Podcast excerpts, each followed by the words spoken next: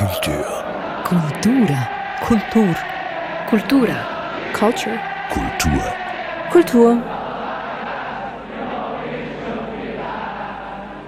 Dies ist der Kulturstammtisch am Mikrofon Eric Facon. Hallo und herzlich willkommen.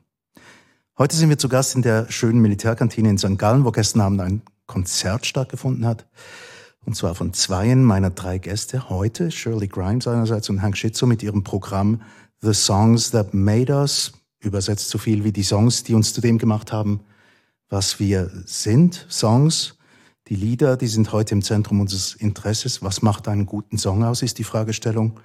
Meine Gäste sind, wie gesagt, Shirley Grimes, Gitarristin, Bandleaderin aus Irland, aber in Bern wohnhaft, und Hank Schitzo, Gitarrist, Slide-Gitarrist, Bandleader und unter anderem Begleiter von Größen wie Polo Hofer, Gott hab ihn selig, und Stefan Eicher und dann Miriam Sutter, Sängerin und Vocal Coachin aus St. Gallen. Und jetzt machen wir einen Sprachenwechsel. Shirley zulieb, der ihr Hochdeutsch nicht gerade das Beste ist und sie lieber auf Schweizerdeutsch mit uns kommunizieren würde. Meine erste Frage ist ein bisschen angepasst an Stephen Colbert, der so einen, den Talkshow-Master aus Amerika, der einen Colbert-Quiz hat, wo er immer so hm, ganz schwierige Fragen stellt an seine Stargäste. Und kürzlich war da Bruce Springsteen zu Gast und die Frage war, welchen Song nimmst du mit auf die einsame Insel? Einen Song. Habt ihr so etwas wie einen absoluten Lieblingssong? Nein. Das ist die kurze Antwort. Nein, ich habe wirklich keinen Lieblingssong. Ich habe Lieblingsgenre. Mhm. Und ich habe Songs, die je nach Stimmung, dort wo ich stehe, oder Lebensabschnitt, wo ein Lieblingssong war. Aber das ist, das ist viel, viel, viel verschiedene. Mhm. Aber ich kenne jemanden, der eins hat. Gut, zu dem kommen wir dann als letztes. Miriam? Ich würde auf die einsame Insel Moving Up mitnehmen von Curtis Mayfield. Das ist ein Song, der mich schon seit Jahren begleitet. Okay. Und ich immer wieder lasse, das ist für mich so ein Power-Song. Powerkraft auch. Mhm. Zudem tanze ich gerne in meiner Koche ab. In den Badhosen wie auch in den Trainerhosen. Der ist Mhm. einfach super. Moving Up. Und seit Jahren ist das so? Das ist seit Jahren so, den habe ich entdeckt. Da bin ich 13, gewesen, 14, über meine Schwester. Und der hat mich immer wieder begleitet in ganz vielen verschiedenen Lebensphasen. Mhm. Das ist ein interessanter Punkt, der angesprochen ist, wo ich gerne darauf zurückkomme später. Hank, du hast einen scheinbar.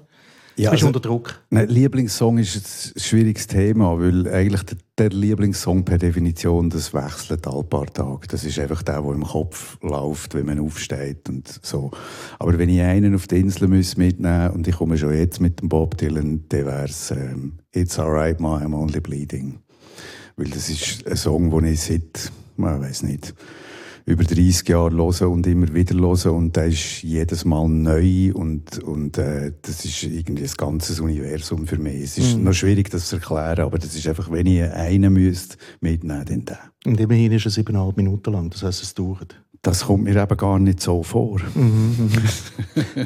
Okay. Ähm, jetzt haben wir also drei verschiedene Ansichten, aber trotzdem jetzt Stand Oktober 2022, Sonntag am Morgen in St. Gallen, Shirley.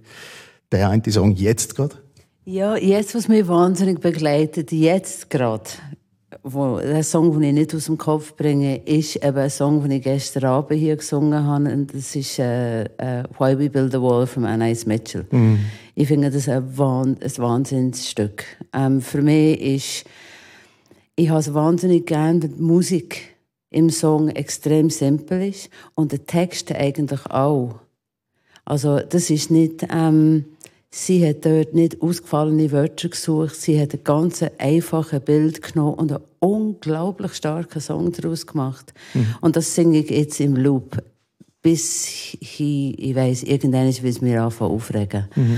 Aber ähm, das ist jetzt gerade aktuell bei mir. Es geht um die Wand, die wir zwischeneinander aufbauen und was die bedeutet. Genau, also wie wir das Gefühl haben, das wollen uns beschützen, dabei tun sie uns trennen. Auch ein aktuelles Thema, kann man Eben, sagen. genau. Ich wollte gerade sagen, ist das auch inspiriert von dem, was um uns herum vorgeht? Weil vorhin haben wir gesagt, eine Stimmung aufnehmen und Ja, ist also ich weiß nicht. Ich glaube, sie hat es schon etwa vor zehn Jahren geschrieben. Und seither habe ich an x Situationen erlebt, wo man jetzt denkt, oh, da ist es relevant, oh, da ist es relevant. Es ist eigentlich, glaube ich, immer relevant und wir leider immer relevant sind. Deine Henk, Also wir haben es ganz kurz angetönt, was dir gefällt daran. Einer, wo du immer wieder neu liest. Es ist ja recht ein komplizierter Song, ganz im Gegensatz zu dem auch textlich gesehen. Mhm. Ja. Äh, irgendwann fängt man an, über Metaphern reden in, in, in Songs. Ähm, und das ist unabhängig von Sprache, wo man, ich schnell eine kurze Klammer, bin im Moment dran, ein Album zu machen mit dem Dino Heiniger. Okay, Schweizerdeutsch in dem Schweizerdeutsch. Und da gibt es ganz viele Songs, die sieben, acht Minuten lang sind. Oh, und wo aber einen Sonnenbogen haben. Also im Moment, das sind Mini-Loops, die ich höre am, mhm. am Morgen. Und es kommen mir so einzelne Textfetzen in Sinn. Aber es gibt eine Analogie zu dem, zu dem äh, Dylan-Song. Und das sind Bilder, die man sieht. Es, ist, es hat ja nichts Akademisches sondern man, es werden Bilder transportiert, die auch nur darum wirken, weil es noch Töne dazu gibt. Der Text allein ist grossartig, wenn man ihn liest. Mhm. Und man könnte eigentlich tanzen zu dem Text, schon mal, oder?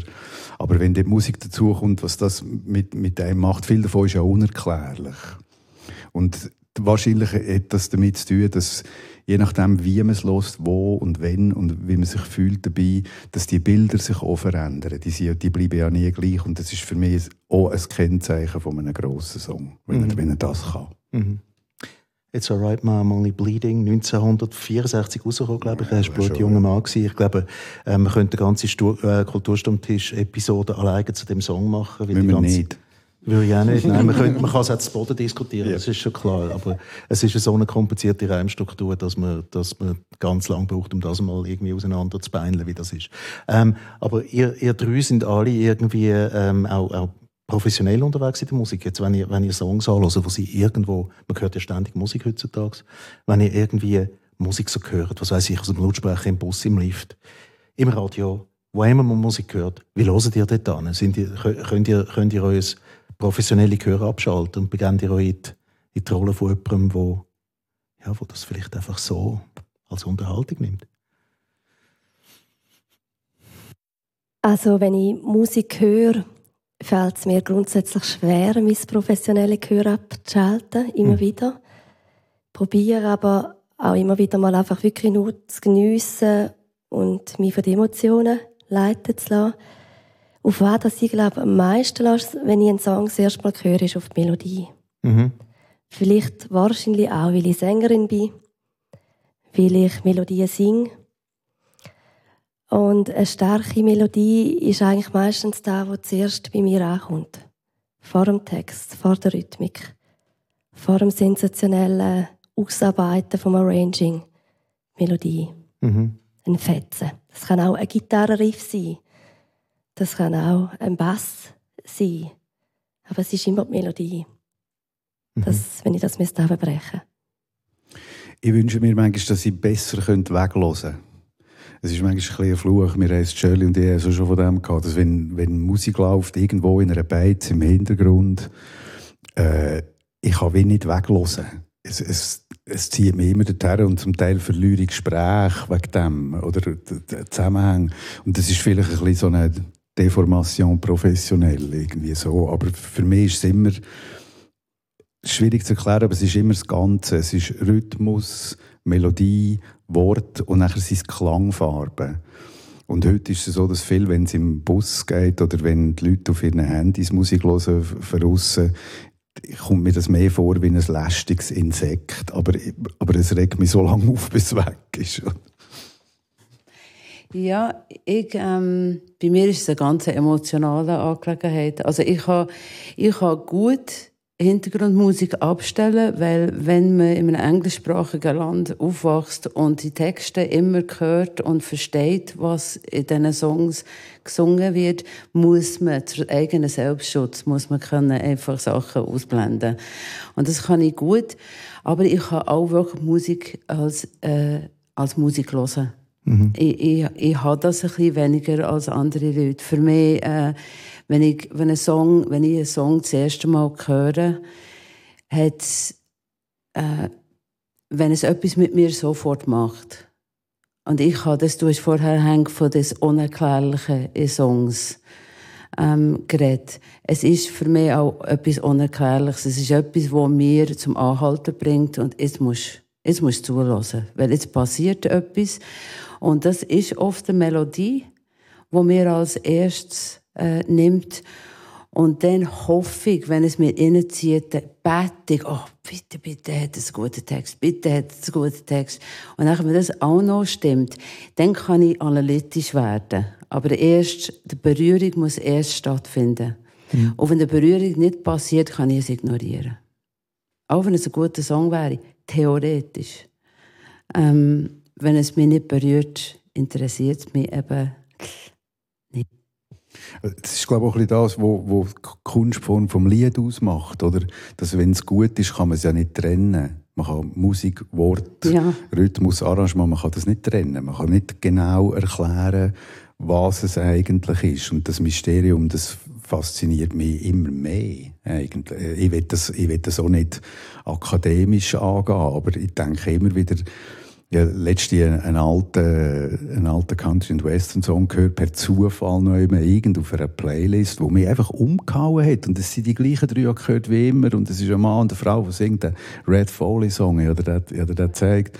Und ich muss das einfach irgendwie 34 Mal hören. Ich kann nicht sagen, warum. Aber es ist, es ist wie eine, in guten Songs, manchmal denke ich mir, das, das sind wie Räume, wo man drin wohnen will. Mhm. Ich will jetzt, ich will jetzt einfach da drin sein. Tower of Song, Leonard Cohen, oder? Und, ähm, ja, das, die, die Faszination, die, die wird immer stärker, für mich, je mehr, dass ich kenne. Ich?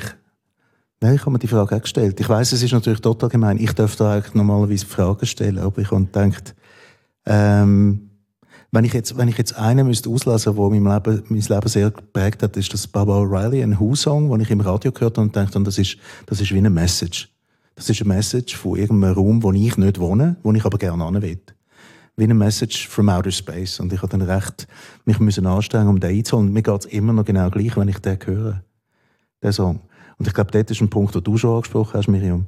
Und zwar der von der Erinnerung dass ich jetzt, auch 40 Jahre nachdem ich den Song gehört habe, immer noch das gleiche Gefühl habe für mich selber. Das ist doch magisch, oder? Ich, habe, ich bin letzte Woche 50 geworden. Äh, und ähm, im Vorfeld habe ich für meinen Sohn habe ich eine Disco-Playliste gemacht.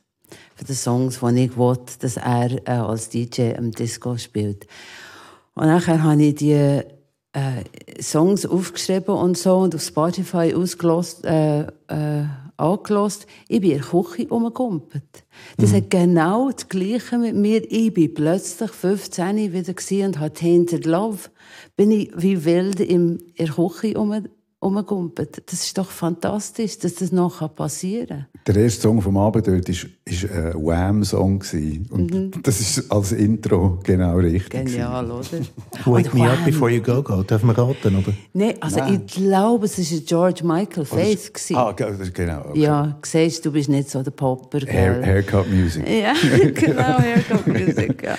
Aber eben, ich meine, wenn ich die Texte höre, das war mir doch dann gleich. Gewesen. Es hat etwas mit mir gemacht. Oder wenn ich, wenn ich jetzt, kürzlich ist irgendwie uh, Running Up That Hill wieder von Kate Bush, ist wieder in allen Medien gewesen, mhm. weil es im einen Sendung kam. Ist. Und ich weiss noch, wenn ich hierher gekommen bin, in der Schweiz, mit 18, bin ich im Jura da oben gewesen, und mir hat eine Freundin meine erste Kate Bush CD gegeben. Und das, wenn ich Kate Bush heute höre, was ich regelmäßig mache, bin ich 18 und es schmeckt von Schnee. Das ist doch wahnsinnig.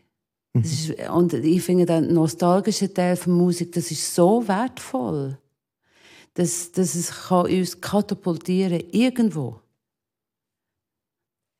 Ja, das habe ich auch extrem stark. Also ich habe früher, ich bin auch noch aus der Kassettli-Zeit, von dem hast du gestern geredet, Hank. Ich habe mit 18 zum Beispiel meinen jetzigen Lebenspartner hat mir da immer Kassetten aufgenommen. Und ich meine, wenn ich die Kassetten lasse, dann bin ich 18 und mache meine Haare aufs Fenster auf und ui! Und drive durch die Gegend durch und bin einfach, in einer anderen Szene, in einem anderes Lebensgefühl.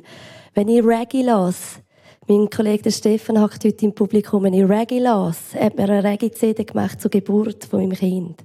Wenn ich Bob Marley höre, dann bin ich am Gebären, im Gebärensaal. Es ist einfach so wild, wie die Musik so krasse Erinnerungen kann speichern Lebensgefühl. Und da gibt es jenste Stories. Jenste Momente aus meinem Leben, wo ein Song, ja, der Soundtrack dazu war. genau. Wie das, das hat mein Leben geprägt. Wahrscheinlich auch, weil wir so auditiv geprägt sind, weil wir von der Musik, die Musik ist Leidenschaft. Das ist das, was uns berührt. Also ist es bei uns wahrscheinlich auch mit der Erinnerung gekoppelt. Ich glaube, es geht sehr vielen Leuten so. Es gibt eine, hat eine BBC-Sendung gegeben, glaube The Soundtrack of Our Lives.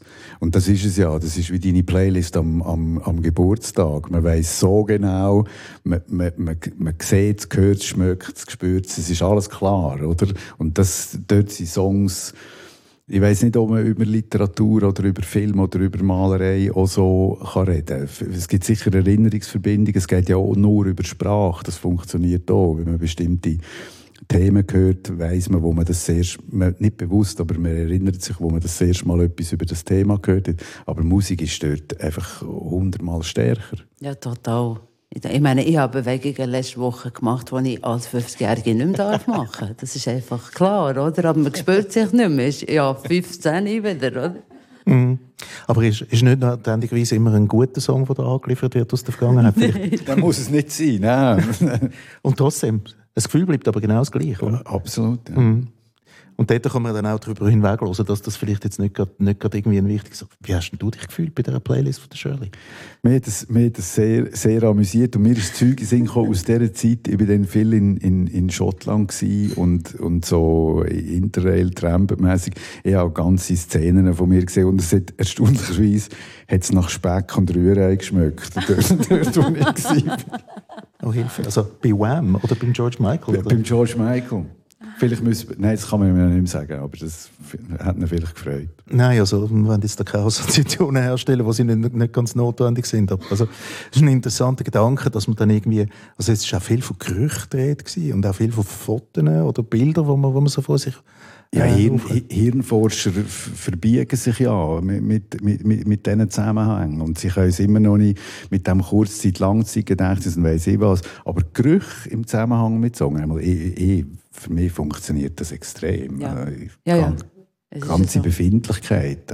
Jetzt sind ihr aber auch am Songs schreiben selber. Und das ist etwas, wo, wenn man mal ein bisschen in den Prozess hineingehen, wie das funktioniert, da hockt ihr mit einer Gitarre oder was auch immer euer Instrument ist, wo ihr gerade zur Verfügung habt. Bei zwei von euch weiss ich. Ich weiß nicht, auf was du, wenn du Songs schreibst, auf was das, das ist. Das ist äh, völlig unterschiedlich. Okay. Also es kann sein, dass äh, ein Song ist entstanden über ein Bild, mhm. das ich gesehen habe, wenn ich einfach die Bewegung von, von der Berglandschaft versucht habe, eine Melodie zu bringen. Bei einem anderen Song war es, ist ich habe eine Plakatwand mit einem Spruch drauf, der mich auch immer wieder auf einer emotionalen Ebene irgendwo berührt, interessiert, fasziniert. Daraus ist ein Song entstanden. Eins ist ein Gedicht, wo mir ein guter Freund auf den 40. Geburtstag geschenkt hat. Das Gedicht habe ich genommen und daraus einen Song geschrieben. Manchmal ist es eine Melodie, manchmal auch Melodien, die aus dem Unterbewusstsein kommen. Ein Song ist mir unter der Dusche in den Sinn gekommen habe ich mich schnell anlegen und aufnehmen, dass, er, ja, dass er nicht vergessen geht. Genau. Aber wie geht denn das? Wie findet das? Also sind ja, also ein, ein Song ist, ist, ja mehrere Sachen. Es ist äh, einerseits mal hat es einen Rhythmus, dann hat es eine Melodie, dann hat es äh, noch ein Arrangement, wenn man Glück hat. Es hat eine Stimme und es hat einen Text. Also ganz viele Faktoren, die zusammenkommen. Wenn ihr einen Song schreibt, dann hockt ihr da mit der Gitarre und denkt, irgendwie das Wort passt da dazu. Wie sieht das aus, der Prozess? Also die, was mir ja oft gefragt worden ist, heute nicht mehr so, ist, was ist zuerst, Musik oder Text? Hm, ich frage das jetzt nicht so. Genau, und die gute Antwort darauf ist ja. Äh, ähm, man kann es ja nicht, man kann es ja nicht trennen. Ich kenne Leute, die haben ganze Sammlungen von Akkordfolgen, die sie aufnehmen auf ihrem Telefon und nachher nie mehr hören und, und, und gleich vergessen. Und ich kenne solche, die etwas daraus machen oder so. Aber das hat sich wahrscheinlich bei uns allen über die Zeit hat sich das so verändert. Ich, ich war früher bei viel mehr Gitarren orientiert, wenn, ich, wenn ich Songs geschrieben habe. Heute habe ich, wenn der Funke zum Song kommt und die, die ersten Möglichkeiten im Kopf, das hat nie für mich nie etwas mit einem Instrument zu tun. Nie. Es hat mit Rhythmus zu tun. Das immer. Mhm. Aber der mit der Gitarre herhocken wie im Büro und sagen so, jetzt erfinde ich etwas, das hat für mich noch nie funktioniert. Ja, also bei, mir geht es ähnlich, obwohl Rhythmus weniger jetzt. Also ich, ich, manchmal ist man ja Manchmal ist es eben schon ein bisschen wie Büro, oder? Ich meine, man geht ins Studio, ja, und die Instrumente sind da und jetzt nimmt man ein Instrument und Und dann fängt man irgendwann an, etwas spielen, weil üben wäre auch ja gut wieder mal. Und irgendwie, und nachher macht man einen falschen Chord am falschen Ort. Und dann merkt man, oh, das tönt aber. Und nachher plötzlich fängt irgendwie ein Feuerchen an. Und der Moment, den ich absolut liebe, und für mich auch, wo für mich auch total unerklärbar ist, ist, wenn etwas anderes übernimmt.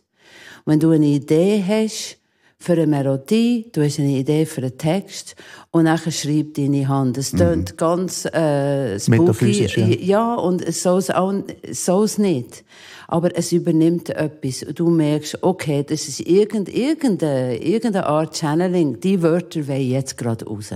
So wie Autopilot, kann man sich das so vorstellen? Irgendeine Art mm. Trance-Zustand, wo aber nicht, nicht, also nicht, dass man sich selber vergisst. Aber. Also die besten Songs, die ich geschrieben habe, habe ich im Nachhinein das Gefühl gehabt, äh?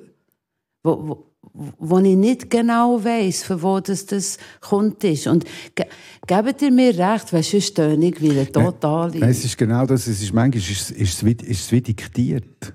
Ja. Oder? Und es gibt, es gibt die, die Theorie quasi, dass die, die, die guten Songs, die sind all da. Man muss, man muss nur wissen, wie man, wie man sie pflückt. Wir haben all die gleichen Töne zur Verfügung, wir haben all die gleichen gehört und, äh, und einen Grundsatz, grundsätzlichen Wortschatz. Aber die Faszination, wie das immer wieder neu zusammengesetzt wird. Auch jetzt, während wir jetzt reden, jetzt schreibt, in dem Moment schreibt jemand einen grossartigen Song. Irgendwo, oder? Ja, mit den gleichen vier Chords wie ja, immer, oder? Wie, genau das gleiche wie immer. Und ob man zurückgeht in der Geschichte oder ob man in der Aktualität bleibt, es ist immer so. Und weil der, der kleine Funken, wo mir hat ein, ein, ein, deutscher Kollege äh, hat ein Buch geschrieben über Songwriting und hat nachher ganz viele Leute interviewt und hat so einen ganzen Katalog von Fragen geschickt. Und hast, eine Frage war, hast du eine Methode, wie du das machst? Gibt's, hast du etwas entwickelt über die Zeit? Und ich habe als Antwort geschrieben, zum Glück leider nicht. Weil, weil es ist, ich, manchmal hätte ich das so gern.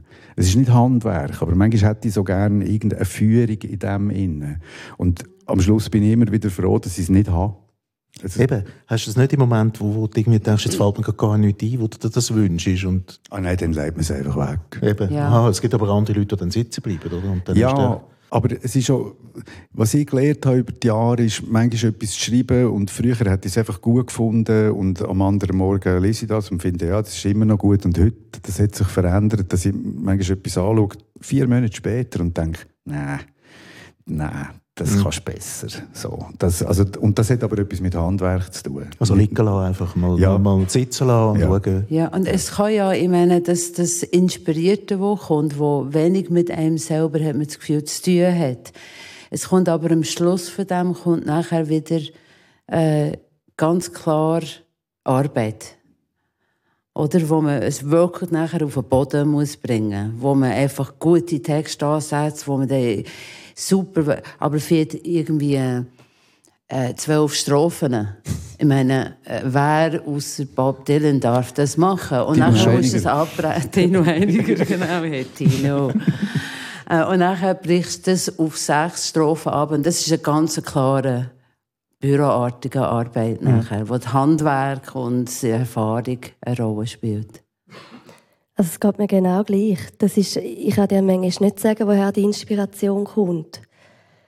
Es ist wie, es, manchmal ist das Gefühl, eben eine Textphrase, eine Melodie, aber die Melodie hat immer eine Geschichte. Die trägt in sich hinein schon die Wörter, die trägt in sich hinein schon den Rhythmus. Und wenn so ein Gedankenblitz kommt, woher auch immer, dann fließt es wie. Ich kann dir dann nicht sagen, wieso dass ich an diesem Tag den Song schreiben konnte. Und es gibt auch viele Tage, wo, wo nichts kommt, wo keine Inspiration kommt. Und dann gehe ich vielleicht besser raus in die Natur und lasse mich meine Seele wieder stärken, mein Wesen stärken. Und dann kommt nämlich am nächsten Tag wieder aus irgendwoher eine Fügung. Und die kann ich nicht steuern. Die kann ich auch nicht verkrampft holen. Das andere, der zweite Schritt ist immer Handwerk. Da bin ich auch überzeugt.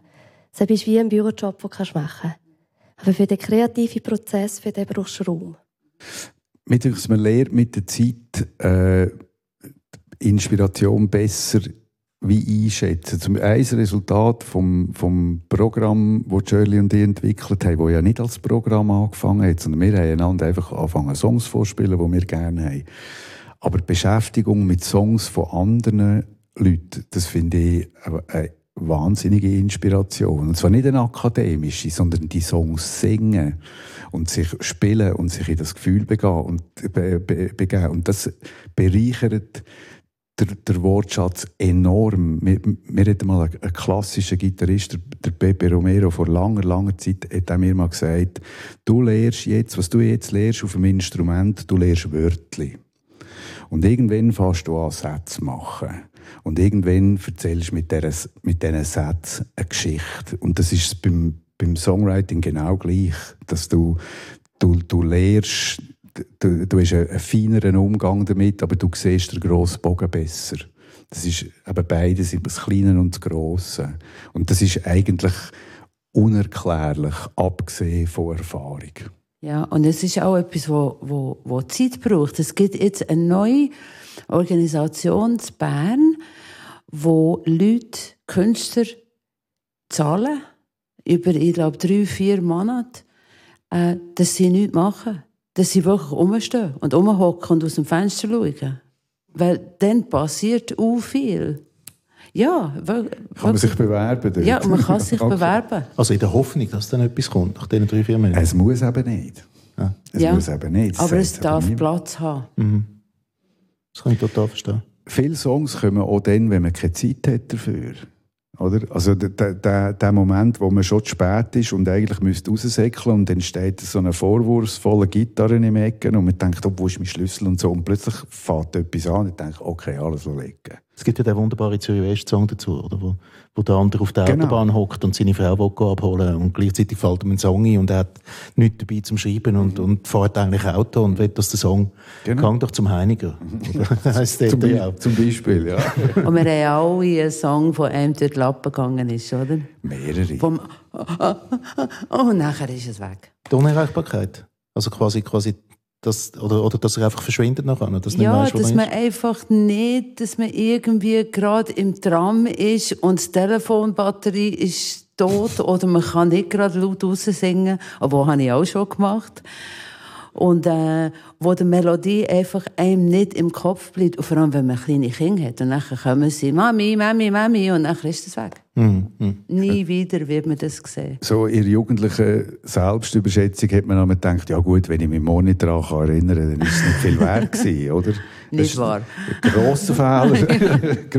ein Notizbuch dabei haben oder ein Gerät oder irgendetwas. Ich habe schon mal beim Anstehen im, im Supermarkt auf der Kasse etwas auf einer alten Quittung aufgeschrieben, aber noch müssen für einen Kugelschreiber fragen. Kann, hat jemand etwas geschrieben? Und einfach schnell drei Zeilen aufgeschrieben. Ist nie etwas daraus geworden, aber ist ah, gut. Schade, ich wollte gerade fragen, wo das geht.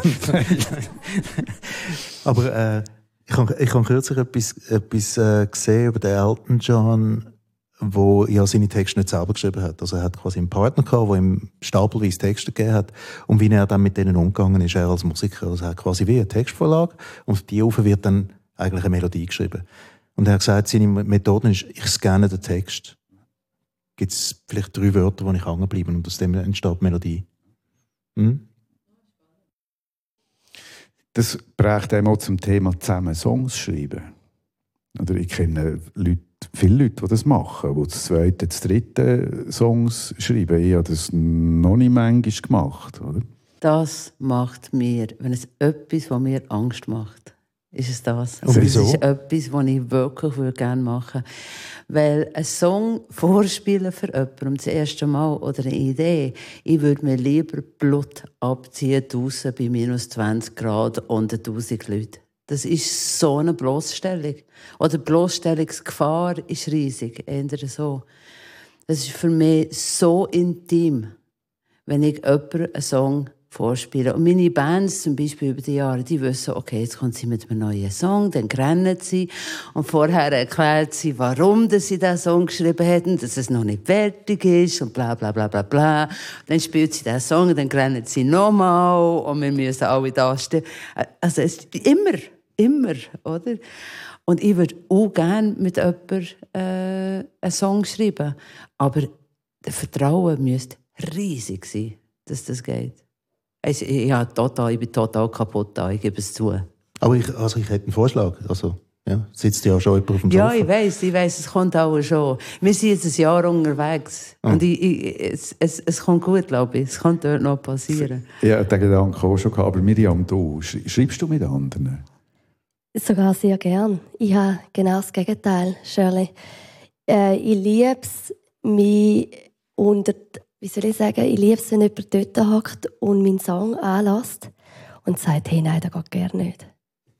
Hey, wa, wa, wieso transportierst du die Geschichte so? Da fehlt da, da fehlt da. Und dann wir müssen mit dem auseinandersetzen, will ich das wirklich so? Will ich den Song mit diesen Akkorden so transportieren? Will ich die Geschichte so austragen? Und dann gibt es aber Momente, wo ich sage, mal eigentlich hast recht. Der Song ist einfach zu wenig schnell. Der muss doppelt so schnell sein. Stimmt, der hat eine andere Wirkung, wenn er doppelt so schnell ist. Und dann gibt es aber auch Momente, wo ich sage, nein, das ist die Melodie, die fühlt sich so gut an. Und der Austausch, der gibt mir ganz viel Inspiration auch. Der treibt mich wieder an, neue Wege zu gehen. Dass ich nicht immer, manchmal hocke ich daheim, schreibe einen Song, will einen Song schreiben. Das Gefühl, jetzt tönt der schon wieder so. Und schon wieder so. Und dann liebe ich es, wieder mal einfach eine Skizze rausschicken und sagen, hey, was hörst du da, wenn du den Song hörst? Die ersten drei Wörter kannst du mir etwas zurückschicken. Und dann spüre ich wieder mehr, was aussen in dem hinein gehört und kann es auch wieder adaptieren. Mhm. Also mit das habe ich auch kein Problem. Ich finde es ganz toll, wenn ich nachher den Hurdler genommen habe und äh, der Band den, den Song vorgespielt habe, dann kann ich die zerfetzen. Das ist irgendwie, das ist nachher mir gleich. Ich kann es auseinandernehmen, man kann es total umarrangieren und so weiter, wenn ich merke, dass sie der Sache gut gesinnt sind, oder? Aber ich empfinde es als einen ganz gefährlichen äh, Prozess. Und, und wir haben jetzt, du hast eigentlich gefragt wegen dem Song-Schreiben-Prozess. Wir reden jetzt von, man hat eigentlich, man kommt schon mit einer Skizze, aber mit dir jetzt hängen oder dir, Miriam, an einem Tisch zu hocken und sagen, also, komm, jetzt machen wir etwas. Ich meine, ich, ich, habe, ich, ich kenne jetzt gar keine Chords, wenn ich daran denke. genau so. Ich, ich habe einen englischen Kollegen, der, der, der Julian Dawson, und wir haben schon lange die Idee zusammen, ein, quasi ein Themenalbum zu schreiben. Weil wenn wir zusammen an einem Tisch hocken, ist das so ein Glied und einer nimmt garantiert eine Gitarre für. Und wir haben, schon, wir haben das beide noch nie gemacht, aber wir haben beide schon voneinander gesagt, hey, eigentlich müssen wir uns mal in ein Zimmer sperren, drei Tage lang, oder? Mit, mit minimaler Versorgung und einfach, ihr kommt erst raus, wenn das Album geschrieben ist. Und wahrscheinlich ging es eben einen Tag. Mhm. Da gibt es ja historisch gesehen auch schon echte Vorbilder. Oder? Ziemlich, ja. Die Stones zum Beispiel sind ja von ihrem Manager nicht mehr zum Zimmer ausgeladen worden, bis sie selber auch einen Song geschrieben haben, um mit den Beatles können zu konkurrenzieren. Das ist dieselbe Geschichte. Also quasi Songwriting unter, unter Zwang. Ah, das hilft sowieso. Zwang, Zwang ist immer gut bei, bei künstlerischen Vor. Einmal für mich. Eben, der, Stefan Eicher hat mal gesagt, Deadline ist der letzte Sprung vom Kreativen. Und auf, auf mich trifft das komplett zu. Also, Würde heißen, dass es sonst endlos geht. man muss mich bedrohen, man muss sagen, okay, 23. März ist Veröffentlichung. Hast du es aufgenommen? Nein. Hast du es geschrieben? Nein. Also, mach mal. Total einverstanden. Bei mir genau gleich. Also wenn ich wirklich anfangen, äh, ein neues Album machen oder so, dann muss ich meine Bookerin anrufen und sagen, dann und dann geht die Tour los. Und ich habe noch keinen Song, keine Band. Ich habe ich auch schon gemacht. Und dann fangen die Räder an zu drehen. Aber weißt du, was ich noch interessant finde, Shirley, bei dem, was du erzählt hast vorher, was ich ja sehr gut verstehe, die Scheuchheit, etwas abzugeben zum ersten Mal vorzuspielen. Aber am Schluss weisst du ja, der Song geht irgendwo raus und du hast das komplett nicht mehr unter, unter Kontrolle, wo und wie der aufgefasst wird. Du stehst damit auf der Bühne vor Hunderten von Leuten. Das ist dann nicht mehr das Problem. Nein, das ist nachher weniger ein Problem. Ich, immer bei den, also bei den ersten paar Platten nicht, aber irgendwann habe ich angefangen, auf dem Sofa ablegen, einen Tag bevor die, die Albums zum, zum äh, Presswerk gehen. Und nachher mache ich mir Frieden mit dem. Ich höre, was stimmt und was nicht stimmt, was ich anders würde jetzt machen, was ich äh, anders hätte sollen machen, was ich stolz darauf bin und ich mache Frieden mit dem. Und, nachher, und ab dem Moment, wo es beim Presswerk ist, habe ich keinen Einfluss mehr. Ich kann es live beeinflussen, aber der Song ist der Song. Mhm. Aber eben, du gibst trotzdem ein persönliches Statement ab in die Öffentlichkeit. Ja, ja, ja. Ja, aber wenn man mal ein paar Platten gemacht hat, äh, lernt man irgendwann, dass man denkt, okay, das sind die, das sind die elf Songs. Kann ich mir vorstellen, jeder von denen, oder auf jeden Fall mal Mehrheit von denen, 120 Mal vor Leuten zu singen und zu spielen. Und wenn die Antwort bei einem ist, nee, ich weiss nicht, dann sollte man vielleicht noch mal schnell über Motivation. Das ist aber echt die Messlatte, hm? Ja, aber es ist ja, unser, unser Beruf besteht ja nicht wirklich darin, äh, Lieder zu schreiben und Platten zu machen, sondern wir gehen so spielen. Mhm. Und dann werde ich nicht hinter etwas können stehen, charakterlich, aber ich muss einfach überzogen sein davon, sonst geht es nicht. Also die Songs, die ich jetzt vor eineinhalb Jahren veröffentlicht habe, die äh, haben sich bei mir jetzt zum Beispiel auch mega gewandelt. Ich habe hier gefunden, mal, jetzt ist gut, ich habe auch Frieden schliessen. Es gibt Sachen, die ich schon am Tag danach anders gemacht hätte. Dann habe ich es gespielt oder spiele es immer noch vor Publikum. Und es ist noch spannend. Mittlerweile weiss ich, welche Songs, dass ich glaube nochmal zehn Jahre weiter nehme und welche, dass ich finde, nein, ist jetzt gut. Nach dieser Tour, die können wir ablegen. Es ist eine Zeitaufnahme, es ist ein Prozess. Das nächste Album wird wieder ganz anders sein. Ja, das ist eine Entwicklung. Und, aber das habe ich erst können spüren, indem ich es gemacht habe. Das hat sich erst herauskristallisiert. Das Handwerk vom Plattenmachen, das wäre wieder ein Thema für sich, vom ein, ein, ein, Album machen. Das geht wahrscheinlich Autorinnen zum Beispiel oder Regisseure auch so, dass man kaum ist fertig, denkt man, ich hatte so einen Moment bei einer Platte, wo die fertig gemischt war und gemastert, bin ich ins Auto gehockt und heimgefahren und eine CD mitbekommen vom fertigen Album und ich wusste, das ist jetzt fertig. Und nachher habe ich mir geschworen, ich, ich, ich höre es nicht, ich höre es nicht, ich höre es nicht. Und, und dann habe ich es gleich Nach 10 Kilometern? Genau. Und dann habe ich es abgestellt und gefunden, ich weiß jetzt nicht, was ich davon halten soll. Und dann habe ich das Radio angestellt und dann läuft spät Nacht Reed Petit vom, vom äh, wie heißt der, irgendeiner von diesen... Äh, oh, du so, singst Jackie Wilson. Jackie, Jackie Wilson läuft Reed Petit und in der zweiten Strophe habe ich gedacht, hat niemand gemerkt, dass die schneller werden und dass, dass die Snare-Drum zu laut ist. Und dann habe ich das Radio abgestellt und laut im Auto gesagt, hör auf spinnen. Hör jetzt auf. Das kann nicht sein. Das ist, das ist ein Jahrhundertklassiker. Hör jetzt auf. Also, dass man sich verstrickt im Prozess vom Machen. Das ist, unsere, das ist unsere Perspektive. Und das ist nicht die Perspektive von den Leuten, die es hören oder nicht hören oder nebenbei hören. Mein Bruder hat über meine zwei Platten von mir gesagt, die ist super, die kann man die ganze Platte laufen, dann kann man auch mal Staubsaugen dazu. Und er hat es als Kompliment gemeint. Er hat es total anerkennend gemeint. Das nervt nicht, das muss man nicht abstellen. also gut. Aber eben trotzdem, äh, also wir haben jetzt ganz viel über das Machen und euch, euch das, was dazu führt, dass ich am Schluss einen Song abgebe und dann vor das Publikum trete und dann wieder vortrage. Ähm, es ist eigentlich um gute Songs gegangen und, und jetzt ist mir aufgefallen, dass ein paar Begriffe immer wieder kommen. Also von wegen Gespüren, wenn der Song gut ist, wenn er stimmt. Ähm, es, gibt, es, gibt, es, es fühlt sich einfach gut an, dann eine gewisse Unberechenbarkeit, das Mysterium ist auch schon gefallen. Was ist eigentlich ein guter Song? Und auf der anderen Seite gibt es so eine Art von, von Außenwelt, die ebenfalls mit Musik zu tun hat, die dann aber sehr auf Berechenbarkeit setzt. Also ich sprich die Industrie eure Berührung mit dieser Industrie ist bei dir vielleicht noch am, am grössten gewesen, auch schon? Ich hätte jetzt gesagt, marginal. Marginal, aber trotzdem, ja. oder? Also du bist auch schon in diesem Bereich gewesen. Jetzt sagen wir mal mit dem Stefan Eichel, mhm. der wird dir sicher etwas erzählt haben, wie eine grosse Plattenfirma vielleicht reagiert. Wenn man etwas abgibt. Ja, das kommt, man, das kommt man gut mit über. Aber das, das kann man ja auch respektieren. Das ist ein, ein Geschäft wie viele andere auch. Und wer sich dem Geschäft entziehen will, das geht zu dem vorher zurück. Mir fasziniert es immer, dass die Kultur von Songwriter und Songwriterinnen, die selber gar nicht interpretieren, sondern wo man nur kennt, weil sie grosse Songs geschrieben haben. Man kennt die Namen, man weiß nicht, wer das ist, wie die aussehen, das weiß man alles nicht. Und das ein Koppeln von dem oder vom Herstellen nachher vom fertigen, vom fertigen Produkt, wie man heute sagt. Ähm, ja, man hätte ja Musik verkaufen, also das will man heute nicht mehr. Heute, heute verschenkt man sie. Mhm. Ja, das tut man, aber gleichzeitig wird ja immer noch versucht, irgendwelche Hits zu schreiben. Ja, aber die werden, versucht man nachher die irgendwelche Netflix-Serien unterzubringen und so verdient man noch Geld. Oder wie der James Taylor sagt, mit Gerichtsprozess oder wegen Copyright, Copyright-Fehler. So, aber ja, das, das Thema, das hat sich auf eine Art, Gott sei Dank, ein bisschen erledigt, mhm. was den Einfluss von dieser Industrie betrifft. Ja, die Industrie ist natürlich am Abgehen, das ist schon klar. Ja. Aber gewisse Sachen von denen, die sich die Leute angewöhnt haben, ähm, wir haben es im Vorfeld schon ein paar Mal davon gehabt, von 12 Sekunden Intros, wo ich, wo ich Leute gehört habe, die im Band spielen, die gesagt haben, ja, also wenn man dann das Intro länger ist als 12 Sekunden, dann wird es nicht im Radio gespielt. Was macht man dann? Haben wir keine Öffentlichkeit. Also müssen wir das Intro kürzen.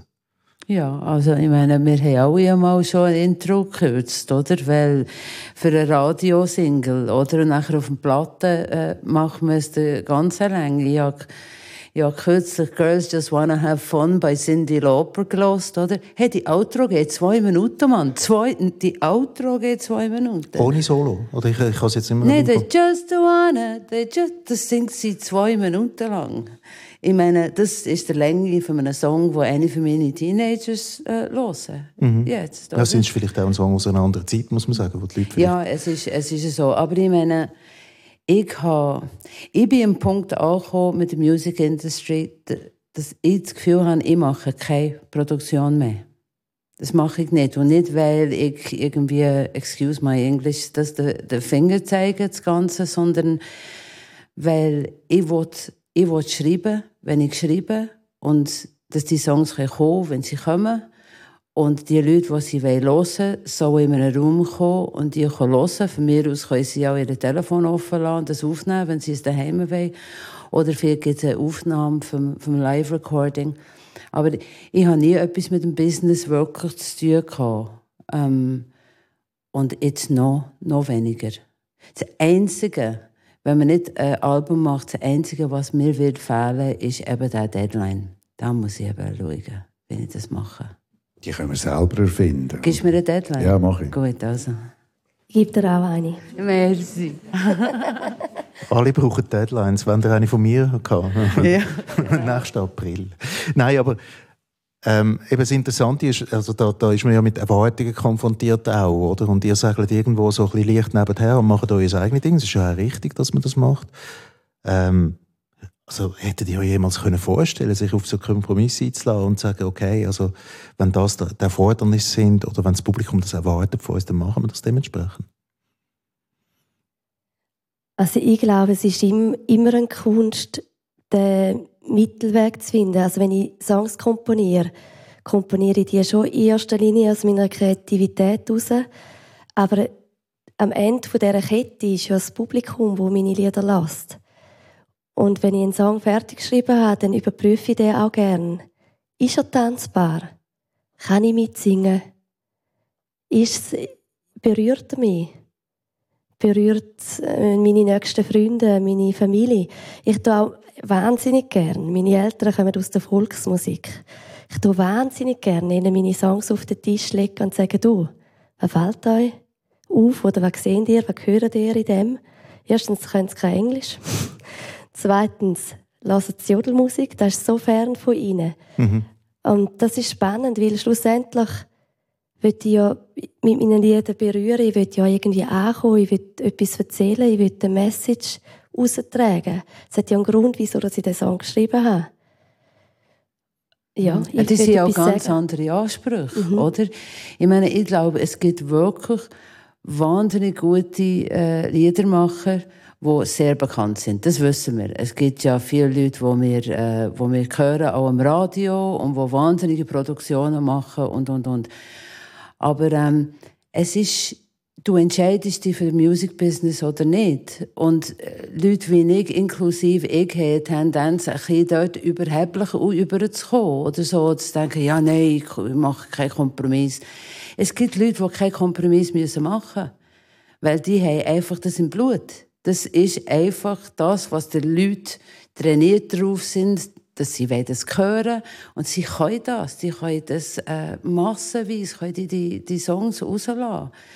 Und es spricht die Leute an und more power to them. Aber ich gehöre dort definitiv dazu. Und natürlich zwischen 20 und 30 probiert, auch ich, habe mich schon probiert, dem ein bisschen anzupassen. Aber ich habe versagt. Also durchs Band versagt. Das habe ich nie können.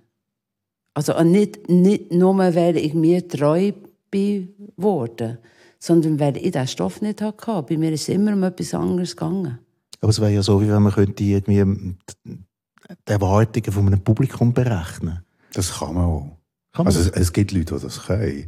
Es hat, seit, äh, es hat so einen so einen Wechsel gegeben in diesem Post-Punk, irgendwie von den, von den 80er Jahren hat man angefangen, noch wieder, wie schon in den 30er, 40er Jahren, wirklich eigentlich nach Formeln schreiben. Und es gibt Formeln, die einfach funktionieren. Und dann hat die, die, viel von den grossen Pop-Hits von den so Mitte 80er bis Anfang 2000er, da hat es es waren relativ wenig Leute, gewesen, die, die, die geschrieben mhm. haben. Und bei ein paar, ob es jetzt ein Backstreet Boys Song ist, kommt, plötzlich kommt irgendein Refrain, wo man muss sagen, ja, das ist einfach ein Knaller.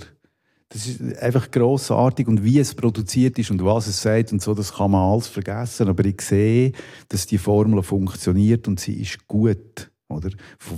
Für meine Begriffe hat sich das ein bisschen verloren in den letzten Jahren. Aber wahrscheinlich wird die einfach alt und sonderbar. Aber gut würde ja dann heißen einfach, dass es verkaufbar ist, nicht notwendigerweise. Nichts dagegen. Das ist nichts dagegen. Das sind erfolgreiche Songs, wo, wo wirklich zu, zu ich habe immer mit, mit Polo und Haneri gespielt, äh, haben, wir, haben wir immer gesagt, Rosmarie und ich, das machen die jetzt zweit.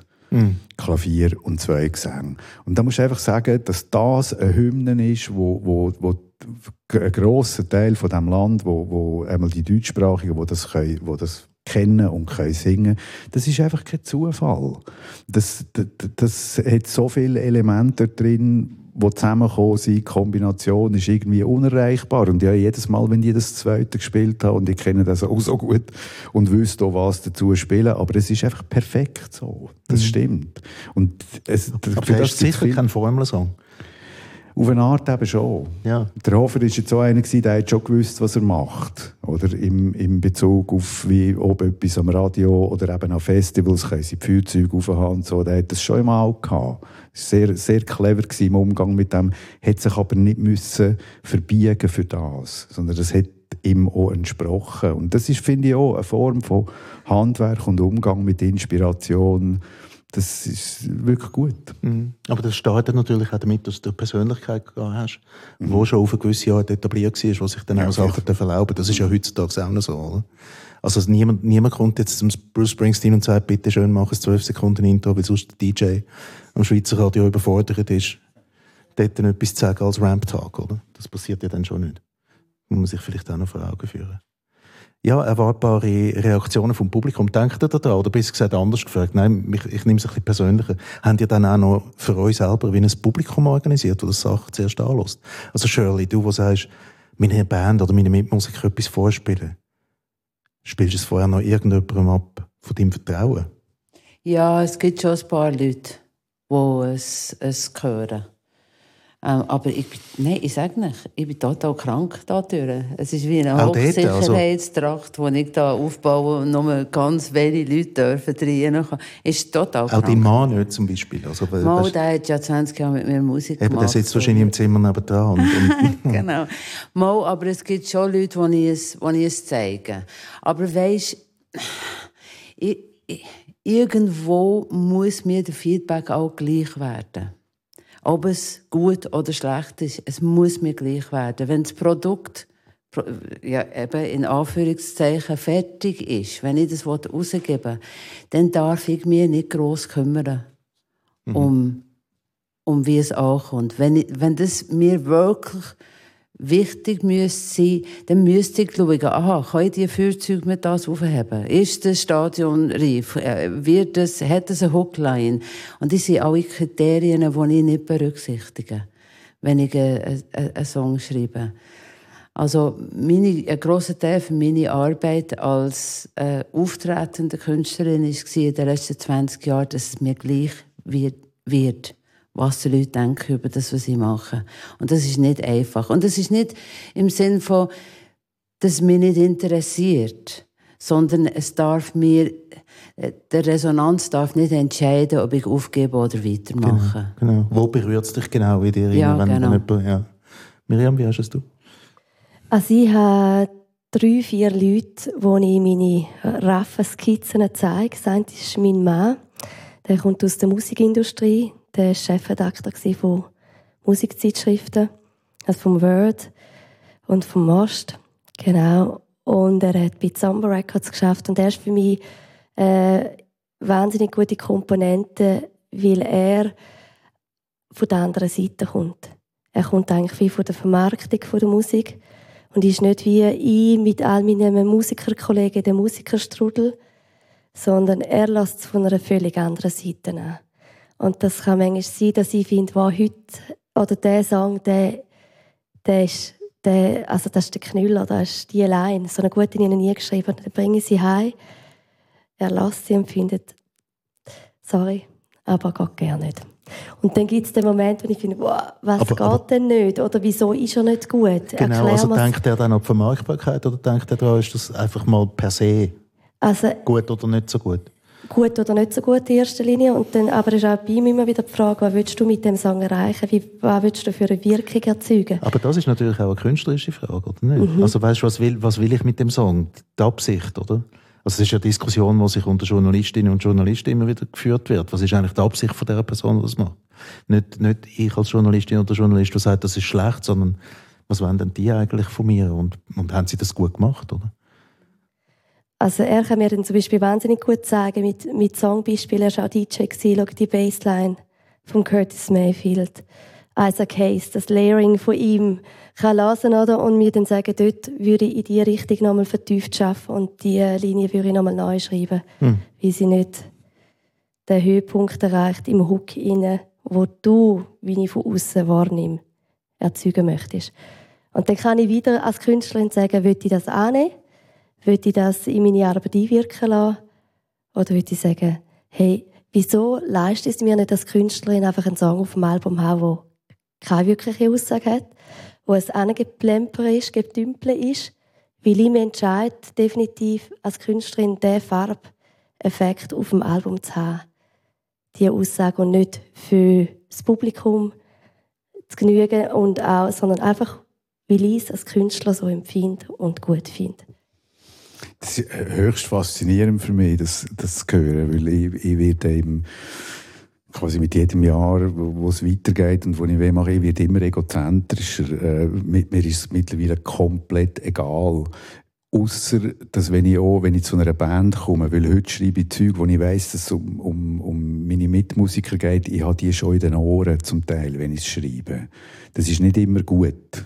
Oder? Aber manchmal eben, eben schon sehr. Aber sonst, wahrscheinlich jetzt so mit der ich bewege mich viel weiter zurück jetzt in die Tradition immer mehr und das finde ich eine enorme Befreiung. Für viele Leute ist es ein Korsett, oder? Also gerade wenn es um Folk-Tradition geht zum Beispiel, ich finde das wahnsinnig befreiend, dass die Formel eigentlich relativ geil ist und da drin hat es so viel Platz. Jetzt komme ich nochmal mit dem Bob Dylan, es tut mir also leid. Mhm. Aber ich bin vor, das ist ein guter äh, Schlusspunkt. vor, vor zwei Wochen hatte ich das Vergnügen, gehabt, ähm, in Paris live zu sehen. Und der Mann ist 81 und hat alles und mehr gemacht, was man überhaupt kann. Und was mich an diesem Konzert so fasziniert hat, ist, wie stolz er auf das ist, was er macht. Weil darum geht er ja auch vorsingen. Der, der, der will das wirklich. Und man sieht, man spürt das im ganzen Konzert. Der will unbedingt, dass man das hört. Und das ist so, das, das finde ich so extrem ermutigend, dass jemand nach so lang und so viel und allem, was gesagt ist, das Feuer, das ist, glaube ich, stärker denn je. Oder? Und das spricht doch eigentlich extrem für unseren Beruf, für das, für das was wir machen. Oder weißt, ob man jetzt darauf lässt, wer was sagt und dann Curtis Mayfield seine Bassline oder dass man findet, nein, ein Song fängt an, tschagge, dung tschagge und so hört er auch auf. Das spielt auf, auf eine Art wirklich keine Rolle, sondern es muss ja der Funke, der innen drin ist, wenn, wenn man den wirklich in einen Raum bringt, dann ist gut ist die Kompromisslosigkeit, oder? Die, die, das, das Künstlerische wirklich zu, zu Enddenken. Ja, Kompromiss. Den Mut auch zu haben. Mhm. Den Mut zu haben, sagen, nein, so ist es. Mhm. So ich es. Ja, und ich denke eben, was ist ein guter Song, ist ja die Frage. Ähm, wenn es berührt, wenn du berührst, berührt wirst von deinem Wirken und die anderen auch. Mit uns Genre ist alles gleich. Aber und da gibt's, es gibt wirklich keine Regeln dafür. Nein. Oder man kann das, man kann das nicht irgendwie auf 10, in ein 10-Punkte-Programm schreiben, so funktioniert es. Ich glaube auch die Zeitlosigkeit. Ich meine, die Songs, die berühren, die berühren mich, die, die vor 20 Jahren geschrieben sind, 80 Jahre, die berühren mich immer noch. Ja. Ein Let It Be-Song ist einfach ein guter Mhm. Song. Der wird auch in 40 Jahren noch ein guter Song sein. Was wird heute, die Songs, die heute geschrieben werden, die, werden die, welche werden in 50 Jahren noch gespielt? Also, es ist- oder? Ja. Ähm, Achselzucker rundum. Ja. Die Frage. Schwierig. Ah, jedenfalls dafür, dass es nicht berechenbar ist, haben wir eine schöne Runde gezogen jetzt von fast einer Stunde über äh, was ein guter Song ausmacht. Herzlichen Dank für das Gespräch. Das war der Kulturstammtisch aus der Militärkantine. Meine Gäste heute Miriam Sutter, Shirley Grimes und Hank Schitzo. Mein Name ist Erik Fack und ganz zum Schluss hören wir noch einen Ausschnitt aus dem Konzert von gestern Abend.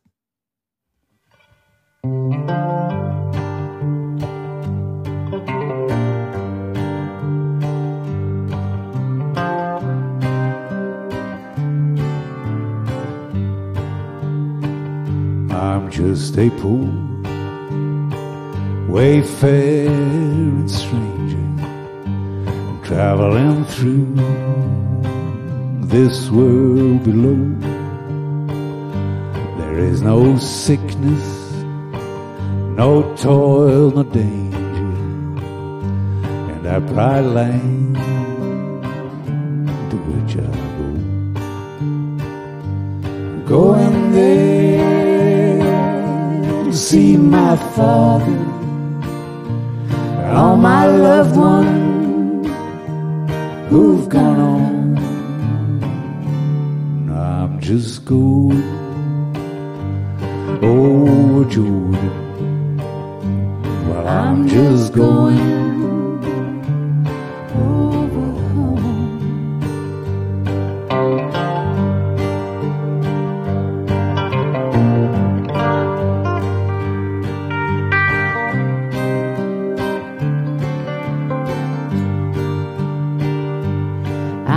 dark clouds will gather round me. I know my way is hard and steep. So beauteous fields arise before me. For God's redeemed the vigils keep. I'm going mother. Said she'd meet me when I come.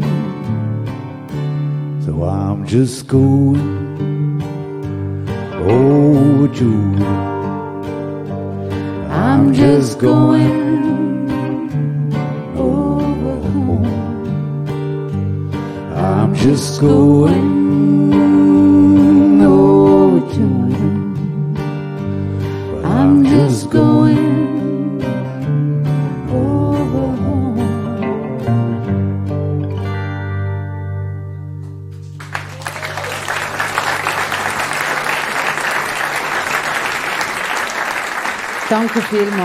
Merci vielmals. Hank Schitzo.